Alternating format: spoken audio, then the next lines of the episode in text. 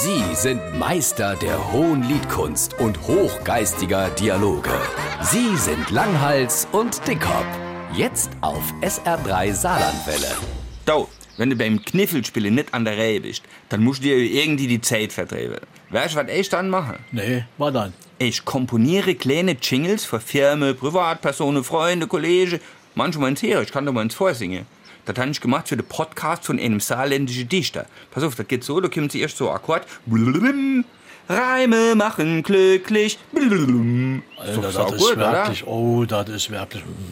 Also und meine Jingle-Firma, die nenne ich Jingle Brills Kniffelriffs. Und ich schreibe auch so kleine Zweizeiler, die ich der saarländische Gemeinde anbieten wollte. Hey, so vor ihr Ortsschilder oder vor Titelblatt von ihrem Plätsche. Hast du bist dabei? Ja, natürlich, pass auf, Achtung. Möchten Sie mit Greisen speisen, müssen Sie auf leisen Gleisen einfach mal nach Freisen reisen. Oh, leck wie irre. Die Phrasen, die raste aus, wenn sie das hören. Ja, natürlich, oder hey, pass auf, ein Meisterwerk der Reimkunst. Müssen Sie beim Schießen niesen, sind Sie wahrscheinlich in Bliesen.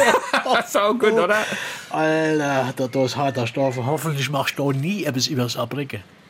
Wieso? Äh, weil du wahrscheinlich so etwas machen gängst wie, willst du nach Saarbrücken? Denk nur an deine Kricke.